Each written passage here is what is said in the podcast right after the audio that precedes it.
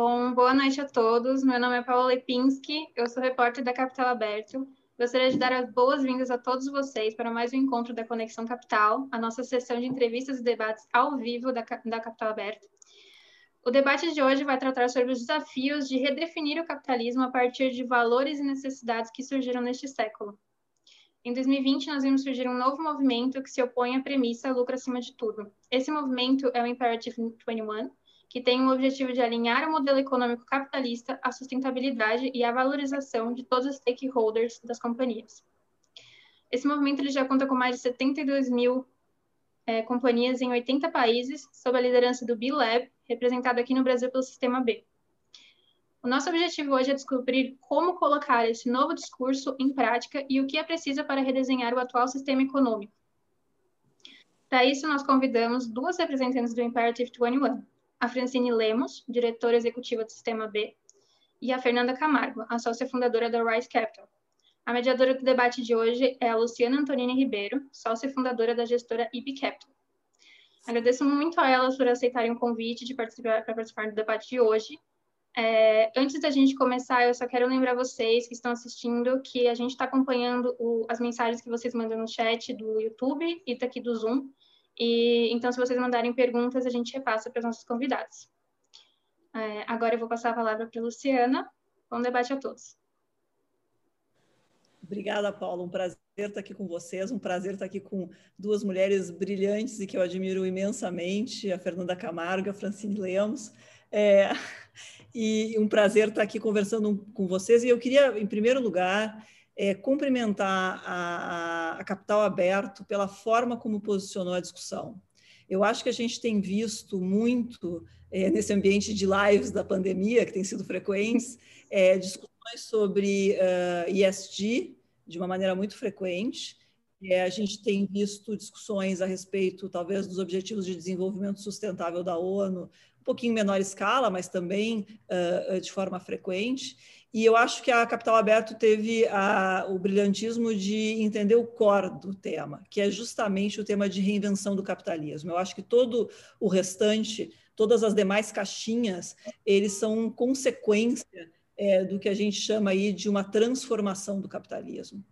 E é interessante, né, gente? O capitalismo ele vem, na verdade, se desenvolvendo ao longo dos, das décadas, né? Se a gente for fazer uma avaliação histórica, a gente teve aí uh, ao longo de 1950 até 1980 um, uma economia uh, mais focada na indústria, né? uma economia mais industrial, onde, sem dúvida, o foco local era uh, o foco principal e se tinha muito a, o tema assim de, de propriedade dos bens, né? O, o, a propriedade do produto. Quando a gente vê uma evolução desse, uh, uh, desse modelo de vida para 1980, por ali, a gente vai para uma economia da experiência, né? O fundamental era a experiência, a gente vê uh, um modo de vida muito mais global, né? É, passa um pouquinho mais para frente, a partir de 2005, a gente viveu uma, que até hoje se vive, a economia do conhecimento, né? onde você tem essa preocupação constante pela atualização, pela sua atualização intelectual, e você tem uma forma de encarar a vida a partir de contextos. E eu acho que a gente está uh, nesse momento é, que muitos chamam aí do capital simbólico, né? numa fase diferente, que ela começou em 2015 de uma maneira, é, vamos dizer assim, uh, iniciante, é, e que hoje é, adquire muito mais relevância, que é uma, vamos dizer assim, uma era da economia da transformação. E que você tem, na verdade, como principal ideia, não aqui a, a, a detenção do produto, a experiência, ou a atualização, mas uma vida que tenha razão, uma vida que seja meaningful. E que, do contexto de uh, forma de ver a vida, você vê a, como a vida é sistêmica, como as coisas se impactam uma nas outras. E, é interessante porque essa discussão aqui no Brasil, ela estava muito forte pré-pandemia. Eu me lembro de encontrar a Fê, eh, que além de tudo é uma querida amiga, em diferentes eventos, e ali no final de 2019, início de 2020, antes da história toda da pandemia, a gente via muito esse movimento de rediscutir o capitalismo, exatamente por esse perfil da questão simbólica, eh, de como é que a gente ter uma vida com propósito, que seja é, meaningful. É, e aí chega a pandemia, né, que assola todos e que faz com que os elementos centrais da discussão do capitalismo, que eram lá de ganância a qualquer custo e que geraram, na verdade, uma sociedade é, talvez dividida e com muitas desigualdades, ficou ainda mais relevante, porque a gente está vendo hoje é, justamente uh, os efeitos da pandemia agravando os problemas que a gente tinha lá na origem.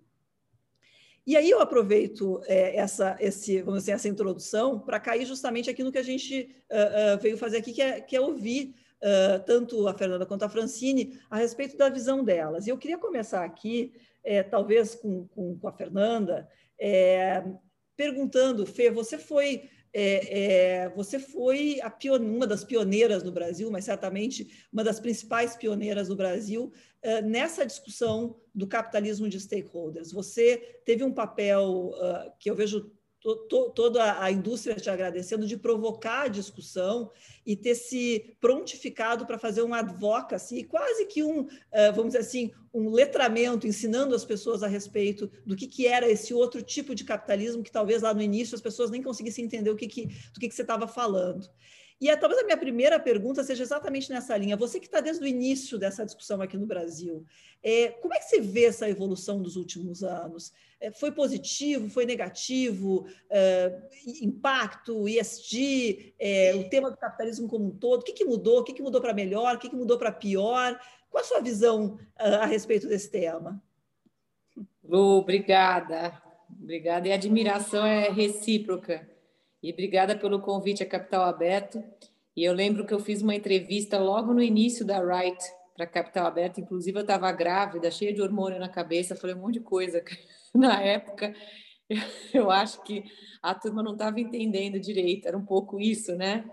É, eu brinco que no início, a, quando a gente começou a falar disso, a gente se sentia um pouco extraterrestre. E, e na verdade, assim, talvez a turma nos achasse apaixonados demais.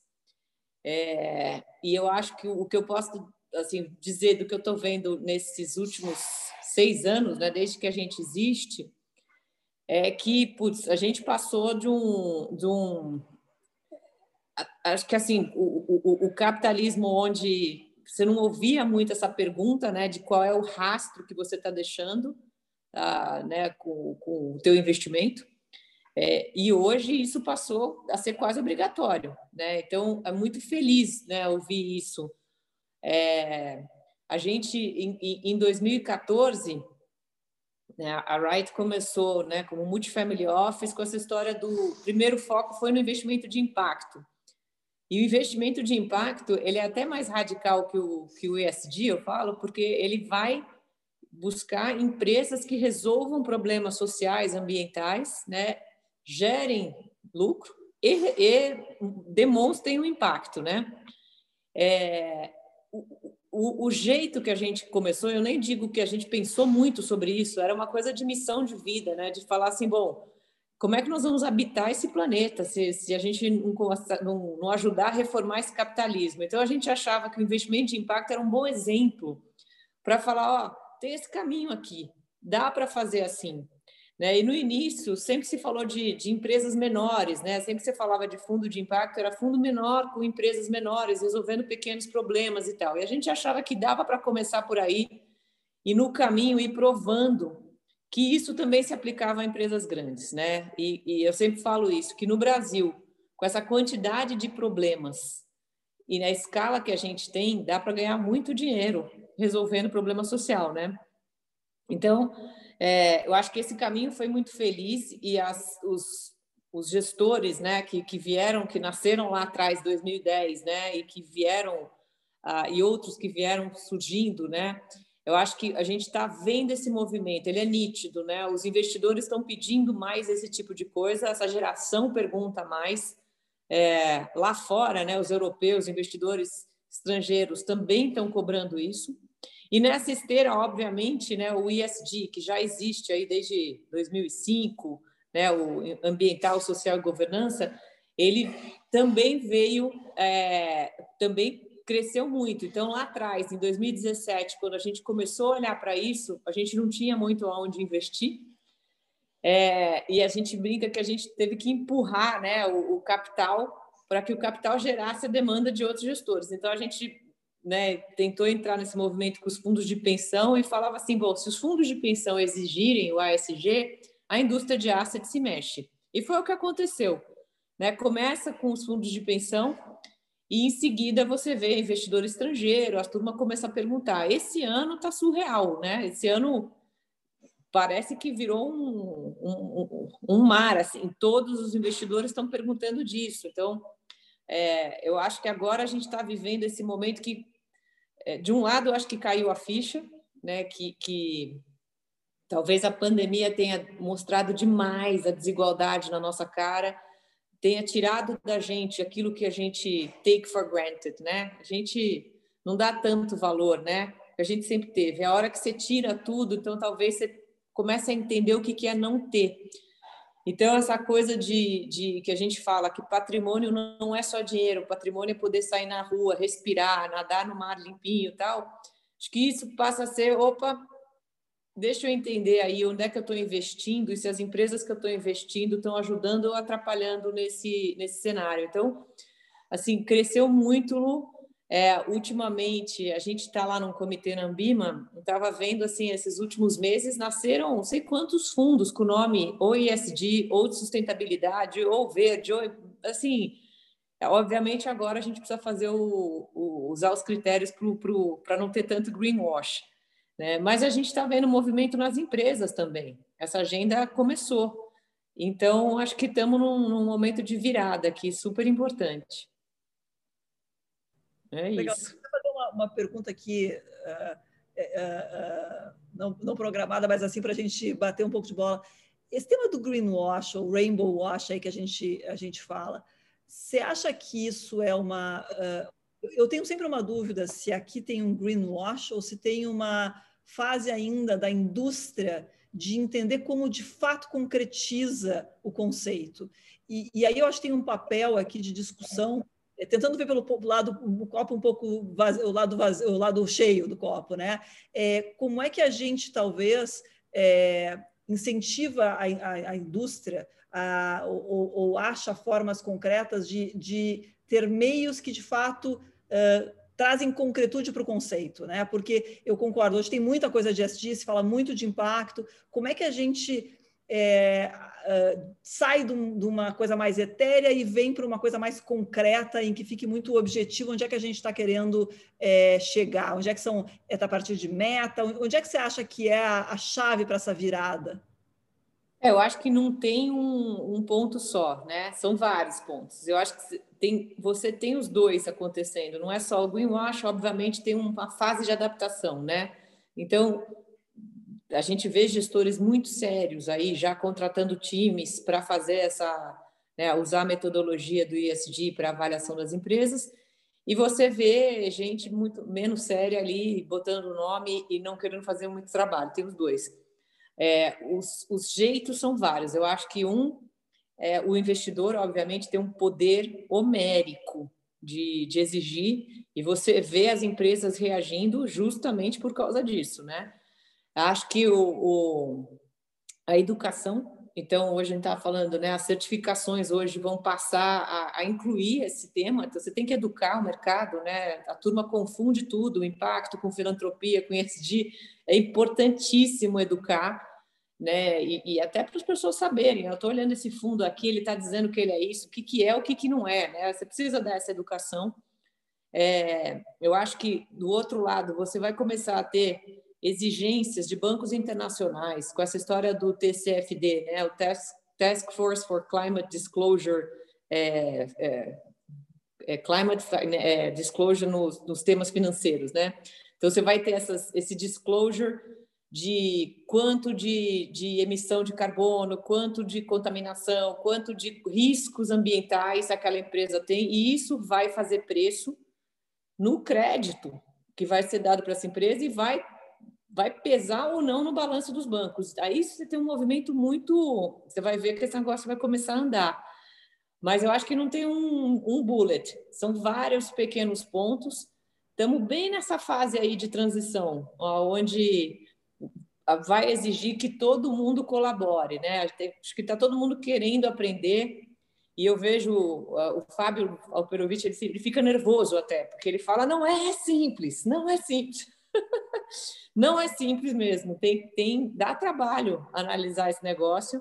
E dentro das empresas também dá trabalho. Não adianta a empresa falar, ah, eu vou agora eu vou assimilar os critérios. Pô, tem que ter um monte de comitê, um monte de meta, com várias pessoas acompanhando no conselho. Então, assim, dá trabalho. Isso não vai ser plim. Acho que é um, estamos no início, mas é isso. Acho que é, é, é um pouco de tudo, né? Acontecendo junto. Obrigada, foi super interessante. É, Francine, deixa uh, te, te, te, provocar aqui um pouco. É, conta para a gente um pouquinho assim do que, que é o Imperative 21, por que, que esse movimento nasceu agora, é, qual é o papel do sistema B nesse ecossistema e qual é o objetivo, vamos dizer assim, que vocês estão é, mirando é, para o Brasil é, dentro deste movimento que é um movimento global? Bom, para quem não conhece o Sistema B, temos aqui uma ótima representante, que é a Fernanda. A Wright é uma empresa B. é, e super obrigada por estar aqui, obrigada Capital Aberto, um prazer estar com as duas. É, o Sistema B é um movimento global que tem como missão criar o, a infraestrutura para um modelo econômico, um sistema econômico mais inclusivo, regenerativo é, para todas as pessoas e para o planeta. E no centro do movimento tem as empresas B. Acho que até juntando um pouco com, com a pergunta que você fez para Fernanda, é, as empresas delas passam por um processo de certificação com métricas comparáveis é, de impacto em toda a sua cadeia, para todos os seus públicos. Acho que é uma ótima ferramenta aí para a gente separar um pouco o joio do trigo, né? Então, quando a gente fala de, de o que, que de fato significa é, ser uma empresa ISD, eu acho que aqui a gente tem um ótimo exemplo de como, de fato, tangibilizar isso. Então, o movimento B, ele, o, o sistema B é um movimento que, que preconiza e como parte de uma rede global, é, e, e o, o, o, o movimento ele foi trazido pelo Sistema B, essa campanha que a gente trouxe de Redefina o Capitalismo, se iniciou com o Bileb, que é o nosso parceiro nos Estados Unidos, e, e justamente por esse ponto, né, esses temas eles não estão começando agora, mas a gente teve esse ano um marco muito relevante, é, a gente está completando 50 anos da, do Friedman, quando ele coloca que o papel dos negócios é gerar lucro e ponto. Então, acho que aqui a gente tem um contraponto para fazer muito importante, porque tem ideias que, que precisam amadurecer para o tempo que está. Essa já é uma ideia que está defasada. A gente pensa no, no papel de uma empresa hoje para a sociedade, pagar imposto, gerar emprego e, e não causar dano não é mais o papel esperado de uma empresa. Isso é o, é o mínimo, é o básico que qualquer empresa pode fazer. E a gente precisa acelerar essa transição para uma nova economia. O que significa atuar numa nova economia? É ter, primeiro, um propósito de gerar impacto positivo por meio da sua atividade econômica, né? quando eu penso no papel de uma empresa, é ter uma responsabilidade vinculada a isso, e transparência, o compromisso com transparência. São três elementos muito importantes para a gente falar que é uma empresa do século XXI. E o movimento Redefina o Capitalismo, é, ele veio justamente para trazer esse chacoalhão e esse chamado para as empresas. Como que a gente pode trazer uma mudança de cultura, uma mudança de narrativa, né, e uma mudança de mindset é, para as empresas e mais do que isso, dar instrumentos concretos para que, ela, que elas possam atuar na nova economia. Então, dentro do site, ele chama Imperative 21, Imperative 21st, é, a gente oferece lá quais são os instrumentos, como que as empresas podem atuar dentro dos imperativos para o século 21. E a gente está falando de, primeiro, ao pensar nos seus produtos, nos seus serviços, na forma, considere a interdependência, né? Considere os seus impactos em tudo que você vai fazer, no como você vai fazer, como você vai produzir. Depois tem um segundo imperativo que a gente fala muito do, do invest for justice, né? Invista de maneira a gerar o bem-estar para todos, né? Como que a gente considera dar voz para as pessoas que que não tem voz. A gente falava aqui um pouco antes de começar, mercado de capitais, mercado financeiro tem uma defasagem gigante em relação a negros. Isso não é só aqui, né? Mas quando a gente olha as empresas de modo geral, é uma loucura no Brasil a gente ter que tratar uma maioria da população como uma minoria e ter que considerar essa diversidade. Isso é, é um imperativo, não dá para a gente não olhar para uma questão tão sensível. É, sem falar nas questões ambientais. E o, e o terceiro imperativo que a gente coloca é gerar valor para todos os stakeholders. Então, como que uma empresa que é, de fato tem um comprometimento com o ISD não, preocupa, não se preocupa só em gerar valor de curto prazo para o seu acionista. E aqui eu não estou dizendo que o acionista não é um stakeholder importante, ele é absolutamente relevante, mas ele não é o único.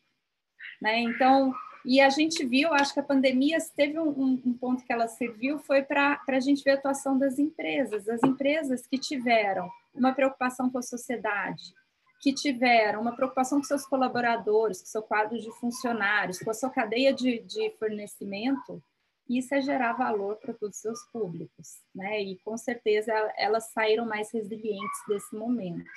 Então, é, o Imperative 21 ele vem justamente para isso, ele vem para instrumentalizar e ele vem para tentar trazer um, um, um, fazer um chamado para que as empresas olhem com mais cuidado para essas questões.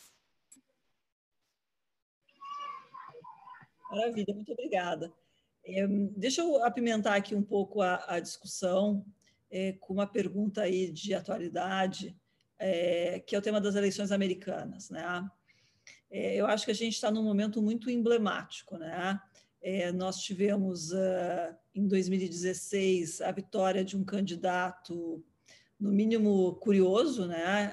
Uh, que foi o Trump, uh, nos Estados Unidos, é, é, e não há dúvida que a vitória dele, eu, eu, costumo dizer que a vitória do Trump não é a causa dos problemas americanos, eu acho que ele é consequência dos problemas americanos. Né? A gente tem uma situação nos Estados Unidos, e não só nos Estados Unidos, é a realidade também aqui no país, e por isso a pergunta, é, de uma polarização extrema, né? É, e aí tem todas as discussões das redes sociais, quanto que as redes sociais impactam nessa polarização, etc. Mas, independente das redes sociais, eu não tenho nenhuma dúvida que parte dessa polarização extrema ela vem exatamente do fato da gente ter uma desigualdade social crescente, que nos Estados Unidos foi muito acentuada a partir da crise de 2008. É, você vê os próprios jovens americanos que pegaram aí uh, pelo menos duas recessões de lá para cá, os uh, millennials e a geração subsequente aos millennials, que nunca conseguiram, uh, na verdade, se colocar de forma adequada na sociedade, justamente por, por não conseguirem a, a possibilidade do primeiro emprego, dadas as crises, né? todas as consequências que se tem disso. Então, a desigualdade econômica foi algo que realmente foi acirrado é, nos Estados Unidos a partir de 2008, e há, sem dúvida nenhuma, é um negócio histórico, infelizmente, uma uma disparidade racial e mesmo de religião muito forte. E isso, obviamente, é o causa, assim, um dos grandes ocasionadores dessa polarização. Quando a gente tem a vitória uh, do Biden e, e da Biden-Harris, para usar os, os, os sobrenomes, é, a gente tem uma vitória importante é, de um novo conceito, os discursos tanto da Kamala quanto do Biden, muito alinhados com o tema de buscar cura, é, de unir o país, de tentar encerrar essa polarização. Mas claramente é um primeiro passo nesse sentido. Muito precisa ser feito, é, de fato, para que isso é, se torne realidade. E eu acho que tem muitas similaridades com o que a gente está vivendo aqui no Brasil. E, além disso, a gente tem no tema da eleição uma retomada pela questão verde, né, que foi de fato abandonada, é, é, refugada, para não dizer aqui uma sequência de outras palavras, é, é na gestão é, do Trump. Né? Então, a, a, minha pergunta aqui, a mesma pergunta tanto para a Fê quanto para para Fê e para Fran, é, é, é para assim, o que, que essa eleição americana, é, dados esses contornos, né, é, o que, que ela traz para o tema do novo capitalismo. Na visão de vocês, o que, que, o, que, que o impacto da, da eleição de Biden-Harris traz para a nossa uh, realidade como globo, né, como mundo, partindo inclusive da, do primeiro ponto que eu falei, que a, a, as coisas são, uh, a gente não é mais global, a gente é sistemático, as coisas que acontecem no lugar, elas acabam acontecendo no outro, e assim vai, é, é tudo interligado. Né? Então, na visão de vocês, é, o que, que, a eleição americana traz para a gente aqui de, de reflexões? Fê, quer começar? Posso começar, Lu estava falando, estava lembrando que logo depois das eleições do Trump tinha uma capa de uma Economist falando do, eu não lembro se era os esquecidos, algo assim, mas era dizendo que grande parte do, do dos Estados Unidos, né, muitos, muitas cidades, as, as pessoas estavam ali esquecidas, sem emprego, sem poder gerar emprego, porque um pouco disso, né, acho que a, a história da globalização ah, levou muitas empresas a mudarem de países e algumas cidades ficaram ali abandonadas, né? Então, assim, eu acho que o, o Trump foi o resultado dessa revolta, né? De, dessa, desse povo que estava esquecido, né? E dessa, é, como você falou, da, da, dessa polaridade, né? Então, eu, o, o Biden, ele vem hoje, é, o, o, ele é o parece que os votos né, em Biden, muitos são o voto que é o anti-Trump, né? E então é o, é, o, é o extremo ao contrário, né? A turma que cansou da, da polaridade e tal, e o Trump não precisamos nem entrar nesse detalhe, mas do que eu acho que atinge aqui, principalmente no que a gente vai falar de, de da parte de clima, né? Acho que eles já deixaram super claro, né, na campanha, é, já falaram de retomar o Acordo de Paris, e isso tem consequências boas, né, para essa essa nossa área aqui de, né, principalmente quando você fala de Amazônia. É, eles, eu acho, né, você vê o Biden falando muito de, de usar acordos econômicos para tentar restringir a devastação da Amazônia. Então, eles devem usar ah, não só o Acordo de Paris, mas outros acordos comerciais para tentar restringir a empresas que estejam, né, cuja sua cadeia está envolvida em, em, devastação da, da Amazônia. É, eles anunciaram né, na campanha também tentar levantar, acho que em torno de 20 bilhões de dólares para tentar ajudar a proteger a floresta. É, né, então, eu acho que o, o, o Biden ele é o oposto. Né? Se o Trump, quando entrou, desregulou essa indústria, né, pró energia limpa e tudo mais, o Biden entra para refazer, né, para voltar, né, essas coisas, né. Então o, o Trump travou o desenvolvimento de, de, de, carros mais limpos, energia mais eficiente, né, travou a, a, a mudança dessa energia de dessa mudança de indústria do carvão para uma indústria renovável. O Biden entra contrário, né, retomando aí alguns acordos que o Obama tinha feito lá atrás. É, então, o reflexo aqui eu acho que vai ser grande, eu acho que a pressão vai ser homérica, né? a gente não pode ignorar o, o, o que a gente depende dos Estados Unidos. Eu acho que, que vai ter pressão não só do lado de investimento, como no lado comercial, a pressão na, na, na OCDE, né, o, o, Brasil querendo entrar no OCDE os Estados Unidos usando essa agenda do clima para pressionar. Então, eu espero que a gente é, reaja mudando essas políticas, né? E, e, eu acho que vai ter consequência aqui também. Então, eu acho que o, a, a, aquela repórter Nathalie é, é, Unterschel, que ela fala sobre essa história do o Brasil precisa parar de achar que tem um inimigo, que tem, né, que estão tentando impedir a indústria brasileira, o agrobusiness do Brasil, não tem nada a ver isso. Para com isso, né? Não é isso. A gente precisa acordar aí e ver que é importante, é ao contrário, a gente vai ganhar muito com a floresta em pé. Né? Essa é a nossa maior riqueza, né? O Fersen escreveu um artigo falando disso, né? A turma vai lá investe no Vale do Silício, na verdade investe aqui no, no Vale Amazônico que é, é o que a gente mais tem de riqueza. Então, acho que o Biden entra e dá força para essa agenda. Legal, obrigada, Fê. E aí, Fran, na mesma linha, queria te perguntar também como é que o Imperative 21, que, que nasceu nos Estados Unidos, pelo, pelo, pelo que eu sei, como é que a agenda Biden-Harris e o Imperative 21, como é que isso uh, se molda aí para 21? É, eu concordo bastante com a Fernanda. Assim, é, o, tanto o Imperative quanto o Sistema B são movimentos apartidários, mas que têm como preceito a democracia. Né? Então, é, valorizar valores democráticos nesse contexto que a gente está é absolutamente relevante. E independente do, do governo, né, o Estado tem um papel muito fundamental é, nessa regulamentação e na criação da infraestrutura para um ecossistema de impacto, para um ecossistema verde florescer. E, e, e, a eleição do Biden traz, pelo menos, compromissos muito relevantes nesse, nessa direção.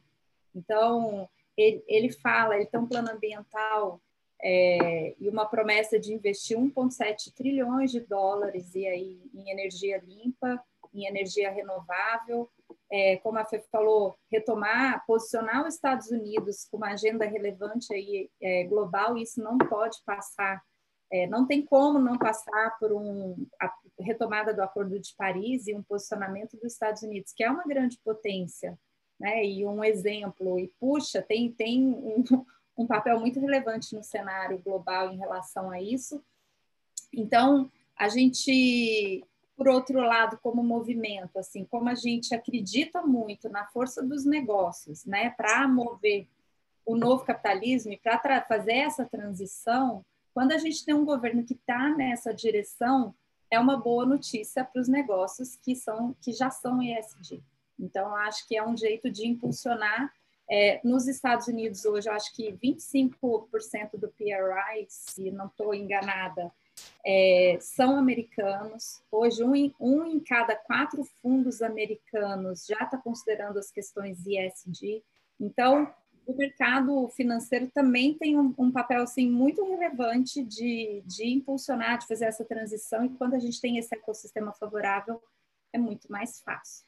Né? Então, é, a gente tem uma urgência muito grande. Eu gosto muito, você citou a Nathalie, ela está entrando para o conselho agora do Sistema B, justamente porque essa agenda ambiental ela é, ela é absolutamente relevante, né? A gente tem uma urgência é, para o Acordo de Paris, não vai dar tempo, tem que precisamos a pressão de todos os lados. Então a gente precisa ter um, de por um lado um governo que está comprometido é, e está colocando essa direção um, um mercado financeiro que está pressionando e a empresa que ou ela já estava e vai ganhar velocidade, vai ganhar atração, vai ganhar relevância nesse contexto, e quem não estava vai ter que se agilizar.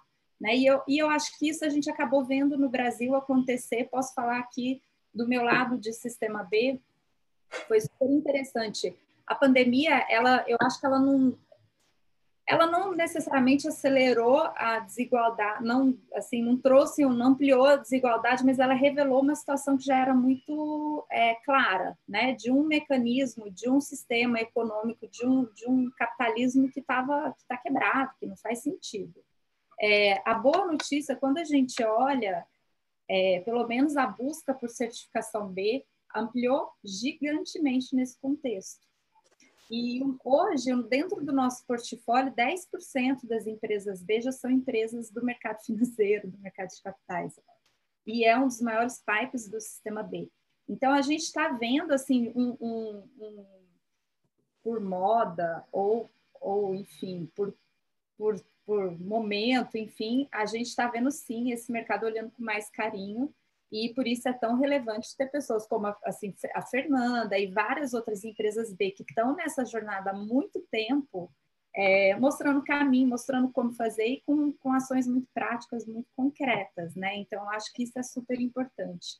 Quando a gente olha, e falando desse ecossistema, dessa, da importância de ter um governo que está alinhado, assim, é, a pandemia no pós-Covid, né? Eu, eu, falo dos meus dados porque são os que eu tenho acesso.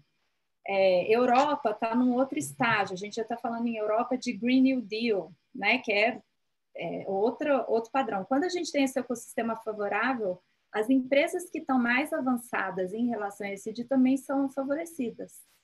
No, na Europa, a gente teve um aumento de 50, 50 a 60%, dependendo do país, de número de, de empresas B, né, que são empresas que têm métricas que passam por um processo super rigoroso. Aqui no Brasil a gente teve um aumento sim, eu acho que veio muito puxado pelo, pelo mercado financeiro, pelos investidores, é, de 10, 15, 20%. Não foi tão expressivo quanto na Europa, onde tem esse ecossistema favorável. E eu acho que essa notícia dos Estados Unidos, ela vai trazer uma é uma boa notícia no final do dia para todo mundo. Não sei como vai ser o ano que vem. Eu acho que a gente está num momento tão sensível, né? Assim, dizer o que vai ser de amanhã é muito difícil prever. Eu acho que seria leviana falar, mas é, essa tendência que não é, é pós-Covid, como você mesmo trouxe, ela é pré-Covid, né, de, de maior interesse em temas de sustentabilidade, eu acho que é uma tendência que veio para ficar. É, se a gente pensa no imperative, a gente está vendo um, um, o imperative é uma colisão. E esse, esse momento que a gente está trabalhando, eu acho que a pandemia serviu para uma coisa, para movimentos como esse ganhar relevância e atuar em colaboração. Então, acho que aqui no Brasil, por exemplo, a gente trouxe o Imperative, foi o Sistema B, em parceria com o Pacto Global, Capitalismo Consciente é, e Etos. Eu acho que é uma colisão. Quando a gente começa a unir os atores em relação a questões como essa, a gente ganha muito mais potência. E isso está acontecendo em diversas partes do mundo e eu acho que no Brasil não é diferente. Legal. Deixa eu, talvez, como, como última pergunta, eu quero incentivar quem está nos ouvindo a usar também o chat para fazer perguntas. Eu agora, na sequência, depois dessa, dessa próxima pergunta, abro para perguntas também do, do público. Mas eu, eu como última é, pergunta, a gente, é, nós criamos na BVCAP um comitê chamado Comitê 2030, que tem como objetivo é, no ambiente do private equity, do venture capital, mobilizar o capital privado é, no atendimento das uh, metas estabelecidas pelos Objetivos de Desenvolvimento Sustentável. É, a gente criou esse comitê antes do Covid, a gente criou o comitê em 2019, com a perspectiva de que, uh, a partir de 2020, a gente teria aí 10 anos pela frente para atingir as metas. E quando a gente olha o cruzamento entre duas informações, a distância que a gente está, o delta de distância em relação ao que a gente tem é, uh, da meta uh, estabelecida pela, pela ODS, com a tendência da curva dessas, uh, dessas ODSs, tem três ODS que se destacam no quesito vermelhinho, ou seja, que estão as piores possíveis no Brasil. Tá? É, e são essas as ODS 8, que é o trabalho digno e crescimento econômico, é a ODS 16, paz, justiça e instituições eficazes, e a ODS número 10, desigualdades sociais. A ODS número 3, que é saúde e bem-estar, está bem vermelhinha, mas pelo menos a tendência é de melhor. Então, eu vou tirar ela daqui por enquanto, porque vamos pegar focar no que está bem ruim. É, e, e, essa medição é uma medição pré-pandemia, é, onde a gente já tinha aí 12% de desempregados, né? os índices ainda não estão 100% é, é, verificados aí pós-pandemia, não estamos, na verdade, pós-pandemia, estamos no meio da pandemia, estamos na segunda onda agora, mas os números de desemprego eram já extremamente relevantes. É, a gente tinha um desemprego jovem é, de quase 40% pré-pandemia, fazendo com que a gente chama da precarização do trabalho jovem, né? As pessoas nada contra os aplicativos, mas fazendo com que primeiro emprego, segundo emprego, terceiro emprego seja é, de, de, vamos dizer assim, de, de motoboy, né? E aí eu pergunto para vocês, que, que, é o nosso olhar para 21 no Brasil diante deste cenário? Saindo um pouco de clima, olhando um pouco para. Eu, eu, tenho puxado muito o tema da retomada social. Acho que a retomada social também se dá pela retomada verde. A retomada verde ela é fundamental, mas eu acho que a gente tem um problema batendo a nossa porta aí, é, com, e, e, acho que vai bater com uma violência é, é, grande, porque o cenário pós-pandemia pode ser muito complicado no país. Então, é, é, pergunto para vocês que estão aí na, na ponta desse tema, o é, que, que a gente, que, que vai ser 21? Como é que a gente mobiliza o, cap, o capital privado para uma retomada social e talvez para consequências menos nefastas, por assim dizer, é, no pós-pandemia? Quer que eu comece aqui no... Pergunta fácil, vai lá, Fê. Não, vou, vou não, eu acho que é, isso que você falou, né? Primeira coisa, né? O que que perguntar, né? O que que o país precisa? A primeira coisa que me vem à cabeça é isso, né? Um país só é forte se as pessoas forem fortes. Então eu sempre repito essa história do empower the people, que é você dar acesso, dignidade, é o mínimo, né? Educação. E se ah, as pessoas forem fortes, temos uma nação forte, né?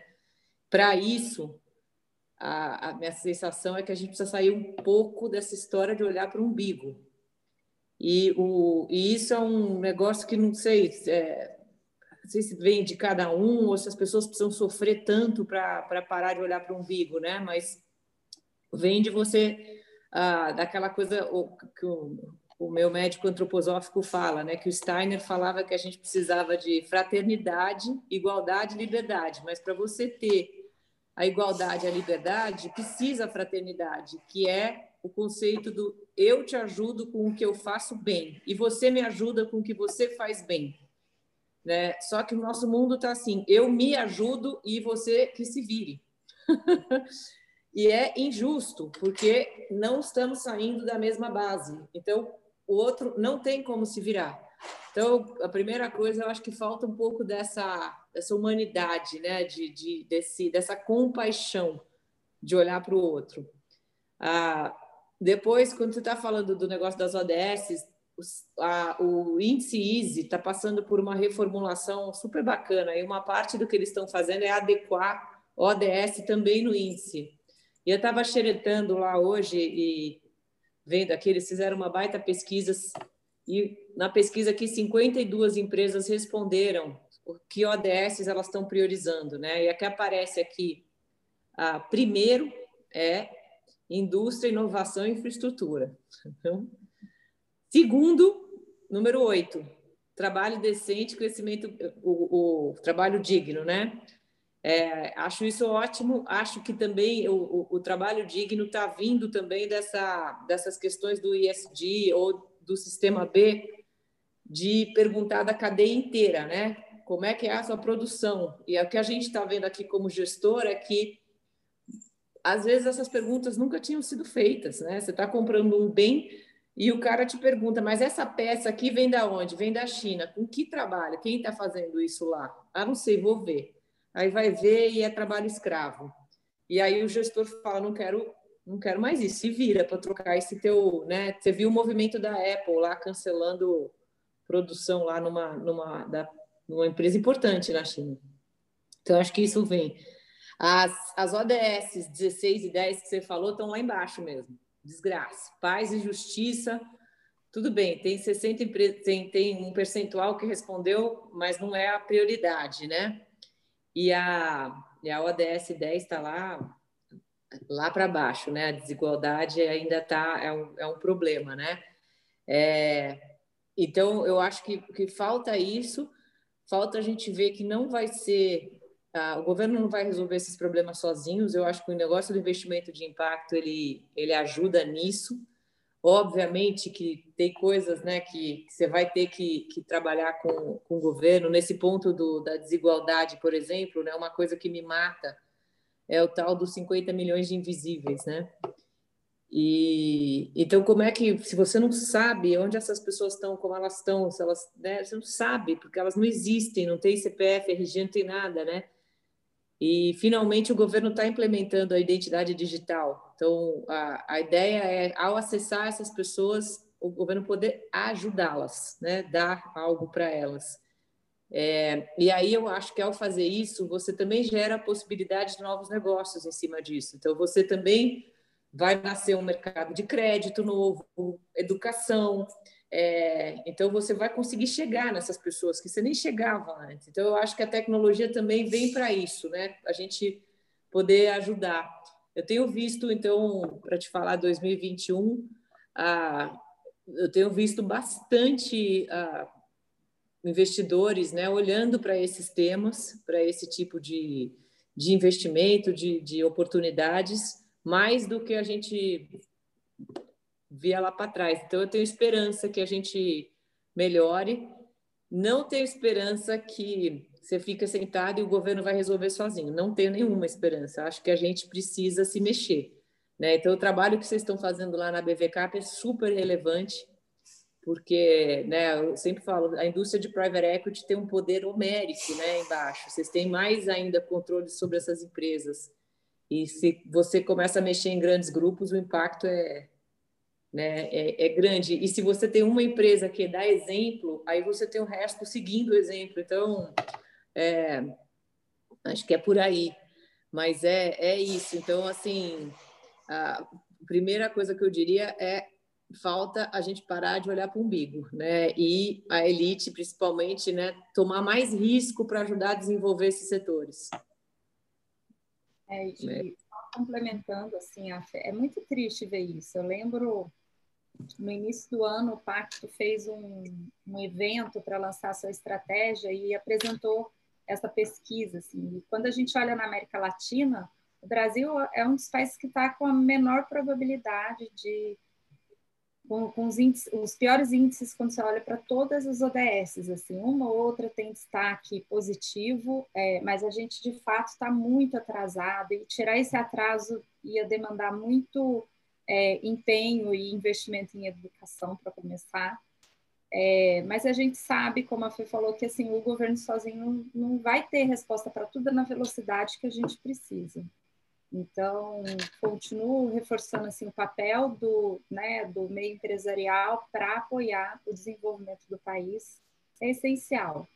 É, quando a gente olha, é, quando, é, todas as ODS elas são muito interligadas. E eu acho que essas três em específico elas são muito interconectadas. Então, trabalho digno ele ele está muito ligado à redução de desigualdades, né? E quando a gente fala de paz, justiça também né, não ter e não atingir, está tá tudo muito interconectado no final do dia. É, e eu acho que se a gente olha para as empresas, é, essa autocrítica é super importante. É, hoje o mercado de capitais, quando a gente começou todo esse boom de ESG aqui no Brasil, é muito claro o foco em, no, no ambiental. Né? A gente tem um, um pedido, um know-how maior e não necessariamente a gente está olhando para o investidor cobrando tanto do lado de desigualdades e tudo mais, e se olhando. Né? Quando a gente lançou a campanha antirracista no início desse ano, a gente teve uma mobilização grande de empresas, poucos investidores.